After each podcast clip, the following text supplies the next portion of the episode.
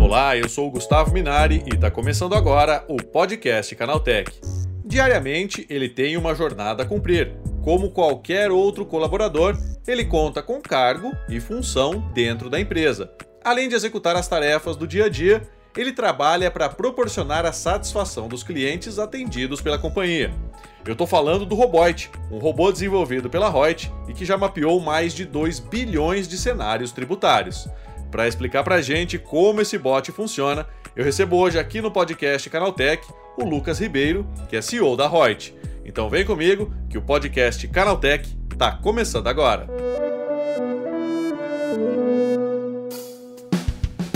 Olá, seja bem-vindo e bem-vinda ao podcast que atualiza você sobre tudo o que está rolando no incrível mundo da tecnologia.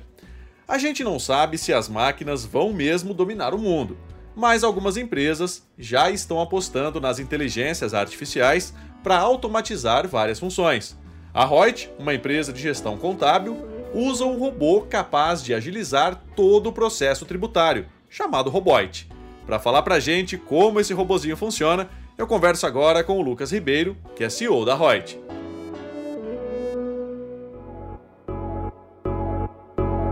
Explica pra gente como é que esse robô funciona. Gustavo, a ideia de criarmos um robô é para dar vida àquilo que nós fazemos usando a inteligência artificial. A é. inteligência artificial não se materializa, né? então as pessoas têm dificuldade de enxergar o que de fato está sendo produzido nos bastidores. Então nós carinhosamente chamamos ele de Roboit, né, o nosso robô, que tem uma, uma fisionomia agora, ele tem uma, uma, uma identidade visual para ele e ele interage todos os dias nos nossos grupos internos, então ele dá, traz sugestões relacionadas à nossa cultura, por exemplo, né, ele compõe dicas em relação aos nossos produtos. Nós temos, por exemplo, uma base hoje de 2 bilhões e 100 milhões de cenários tributários. Todos os dias tem várias empresas sendo é, analisadas, com esses dados sendo cruzados e oportunidades e contingências são identificadas. O que o Roboit faz também é nos trazer essas dicas para disseminar o conhecimento dentro da própria Reut. Ele tem sido um grande contribuidor, né, um grande contribuinte, melhor dizendo aqui, né, de todos os nossos, é, nossos aprendizados a partir da inteligência artificial para que eles possam chegar também nas pessoas. E como é que essa inteligência artificial foi treinada, Lucas? A gente tem, na verdade, vários motores de machine learning, Gustavo. É, um dos motores, por exemplo, lá no início que nós tivemos que desenvolver foi de extração dos dados. Então, notas fiscais de serviços tomados, por exemplo, que não tem padronização, contratos de prestação de serviço, faturas de telecomunicações, energia, água, tudo isso fora do padrão, nós tivemos que treinar o machine learning a partir de dados históricos, então pegamos diversos documentos, fizemos a anotação desses documentos, desenvolvemos né, o, o, o algoritmo em Python para que isso fosse é, operado. E a partir desses dados e desse treino, ao longo do tempo, nós fomos melhorando o nosso grau de acuracidade. Isso hoje é bastante significativo em vários desses motores. Né? Um deles, como eu te disse, é o da extração, mas nós temos de classificação, nós temos motor de machine learning para o fiscal, efetivamente, que é onde nós fazemos esses cruzamentos das regras, isso nós também treinamos com base histórica dos nossos clientes. Então, cada cliente novo que entra nos traz a sua base histórica dos últimos cinco anos e isso nos permite é, trazer novos, gerar novos aprendizados e ao mesmo tempo qualificar aqueles que nós já temos. Lucas, isso agiliza muito o trabalho? Bastante, bastante, Gustavo. É, de verdade, nós em 2018, quando nós começamos o desenvolvimento de inteligência artificial na Reut, é, nosso grande objetivo era fazer a classificação contábil das notas fiscais dos nossos clientes. Então, imagina, né, você comprou aí um microfone. Né? Esse microfone, para a tua empresa, tem que entrar no ativo imobilizado. Mas para a empresa que revendeu, ele tem que entrar no estoque. Né? Então, essa distinção entre a conta contábil de acordo com cada tipo de empresa, com cada tipo das suas aquisições, elas eram feitas por pessoas. Nessa época, nós tínhamos quase 20 pessoas só atuando nesta atividade, classificação contábil, escolher, escolher a conta do plano de contas. E isso nós treinamos o machine learning também a partir do, da base histórica e começamos a fazer com a inteligência artificial em segundos, com 98% de acuracidade, É, já no primeiro ano, com 12 meses, a gente entregou quase 7 milhões de classificações contábeis. É, surreal, né? E com ninguém atuando nisso. Então as pessoas passaram a atuar só na exceção e não mais na regra. E Lucas, é, hoje em dia esse robô ele já é tratado como um funcionário, como um colaborador humano aí na empresa? Praticamente, né? É, é, a, gente, a gente trata, trata dessa forma é, um jeito carinhoso, né, da gente conviver com ele e também descontrair, né, Gustavo? Nós vivemos num cenário bastante complexo, né, no mundo tributário e no mundo da tecnologia não é muito diferente, né? Nós estamos o tempo todo uma sobrecarga mental muito pesada. Então, ter, ter um momento de descontração também é, é, muito, é muito relevante. E Lucas, diz uma coisa, né? Falando nessa coisa né, do funcionário humano, do funcionário robô, é, ele tem vantagens em relação ao colaborador de verdade, principalmente quando a gente fala em produtividade? É uma combinação, né, Gustavo? É, uhum. A gente costuma dizer muito que o grande objetivo da inteligência artificial, da robotização, é nós eliminarmos todas aquelas tarefas que não agregam valor, né? Elas não são intelectuais, elas não exigem reflexão, pensamento crítico. Então, são atividades que precisam ser de fato, como nós já passamos a chamar, de hiperautomatizadas. Né? Não é automatizada, é hiperautomatizada. Então, muitas dessas atividades de análise fiscal, de classificação contábil, de organização e gestão documental das empresas, tudo isso que nós já fizemos com os robôs, né, com o machine learning, isso nos dá, obviamente, uma produtividade absurda. Nós temos casos de clientes que saíram de lançamentos de documentos de entrada média né, de 40 dias para 4 minutos. Então é brutal, né? E sem e pessoas no processo que são caras, né? elas têm tempo, jornadas de trabalho limitadas e fatalmente a gente está deixando de aproveitar essas pessoas. Né? Acho que esse é o principal ônus. O principal custo é nós não colocarmos as pessoas para elas fazerem o que elas podem fazer melhor do que a máquina. E Lucas, vocês pretendem aumentar a carga de trabalho do robot, né? Como é que funciona isso para o futuro? Ele é 100% nuvem, né? então está lá no Google Cloud, plataforma, no GCP, é, temos total escalabilidade. Então, conforme nos, nós temos demanda, nós aumentamos a capacidade dele. E Lucas, agora para os funcionários, né, de carne e osso aí que trabalham diariamente, não só na sua empresa, mas enfim, em todas as empresas aí do Brasil e do mundo, esses funcionários de carne e osso, eles precisam ficar preocupados com esses robôs ou ainda não? Eu, eu, eu vejo exatamente o oposto, Gustavo. Eles têm que agradecer né, pelos robôs e pela capacidade que a tecnologia tem trazido de dar às pessoas atividades muito mais nobres. Nós tínhamos muitas pessoas dentro da Reut que eram, verdade, não eram analistas, elas não analisavam nada, elas preparavam planilhas. Sim. Né? Quantas pessoas nós ainda temos nas mais diversas áreas que a principal ferramenta de trabalho é o Excel?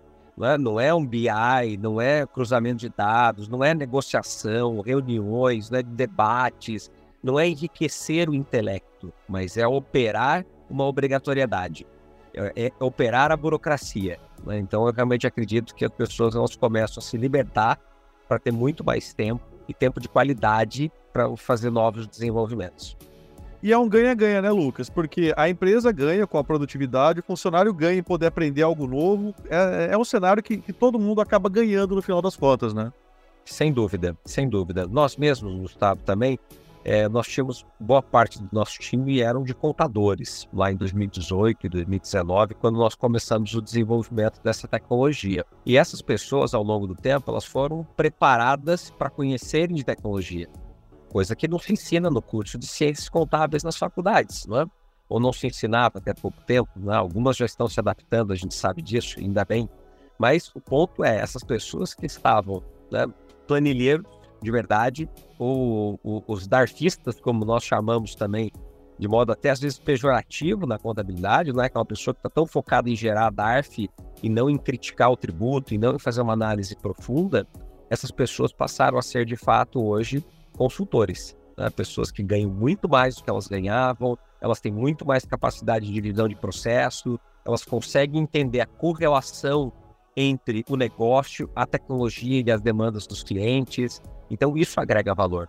Não é, não é, não é tempo, não é agregação de valor. O que agrega valor, efetivamente, é a qualidade desse tempo. Né? E é isso que nós estamos dando às pessoas. É isso aí, Lucas. Obrigado pela tua participação. Bom dia para você, hein? Imagina, obrigado você, Gustavo. Foi um prazer. Um abraço. Tá aí, esse foi o Lucas Ribeiro, CEO da Reut, falando sobre como a empresa transformou um robô em funcionário com inteligência artificial super eficiente.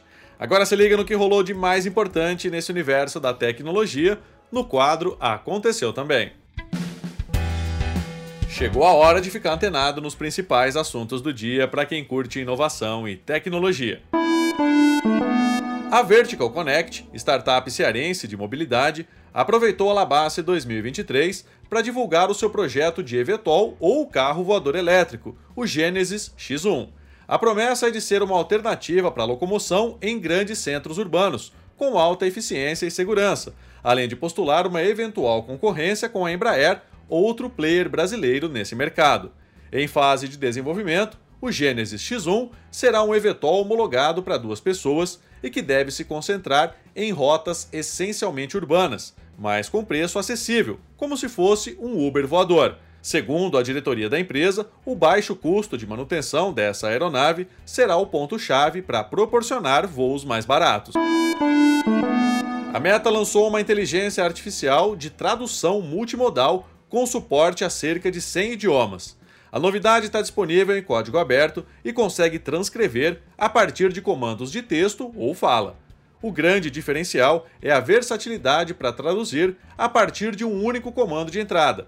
A plataforma consegue transformar o mesmo modelo em texto ou áudio e ainda identifica diferentes idiomas usados na mesma frase. Dessa forma, o usuário não precisa criar comandos diferentes caso precise alterar o idioma ou o formato da tradução final. As suas próximas buscas feitas no TikTok serão acompanhadas de um novo elemento: propagandas. A rede social da ByteDance anunciou que passará a exibir anúncios nos resultados de pesquisas feitas por lá. A novidade serve para que marcas posicionem os seus anúncios em pesquisas específicas, provavelmente de temas relacionados àquilo que elas vendem. Segundo a plataforma, o TikTok serve como fonte de descobertas de novos produtos e marcas para 58% de seus utilizadores. Programa Desenrola Brasil está se tornando cada vez mais uma boa isca para golpes por cybercriminosos. Aberta há pouco mais de um mês, a iniciativa de renegociação de dívidas vem limpando o nome de milhões de brasileiros, mas também gerando ondas diárias de fraudes que agora contam com a ajuda da inteligência artificial para se tornarem mais efetivas. De acordo com dados da Red Belt Security, o fluxo de golpes envolve a criação média de 10 perfis por dia no Facebook e 17 no Instagram, todos visando os interessados no programa. Segundo a consultoria especializada em segurança, a IA é utilizada na criação de textos mais verossímeis para esses espaços, assim como na geração de imagens de perfil exclusivas. Em breve pode ficar ainda mais difícil pular propagandas que aparecem no início ou no meio de um vídeo no YouTube. Isso porque o site de vídeos do Google testa um botão pular anúncio ainda menor do que atualmente, o que não elimina a função, mas tem potencial para tornar a ação menos prática.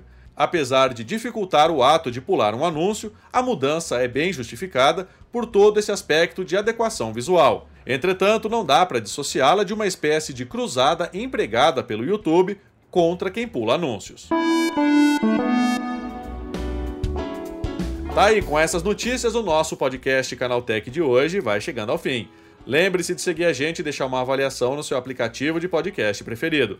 É sempre bom lembrar que os dias de publicação do programa são de terça a sábado, com o episódio novo às 7 da manhã, para acompanhar seu café. Esse episódio foi roteirizado e apresentado por mim, Gustavo Minari, e a edição foi do Yuri Souza. O programa também contou com reportagens de Douglas Siriaco, Felipe Ribeiro, André Laurente Magalhães e Felipe De Martini. A revisão de áudio é da dupla Gabriel Rime e Samuel Oliveira, com trilha sonora de Guilherme Zomer. E a capa desse programa foi feita pelo Eric Teixeira. Agora o nosso podcast vai ficando por aqui. A gente volta amanhã com mais notícias do universo da tecnologia para você começar bem o seu dia. Até lá, tchau, tchau.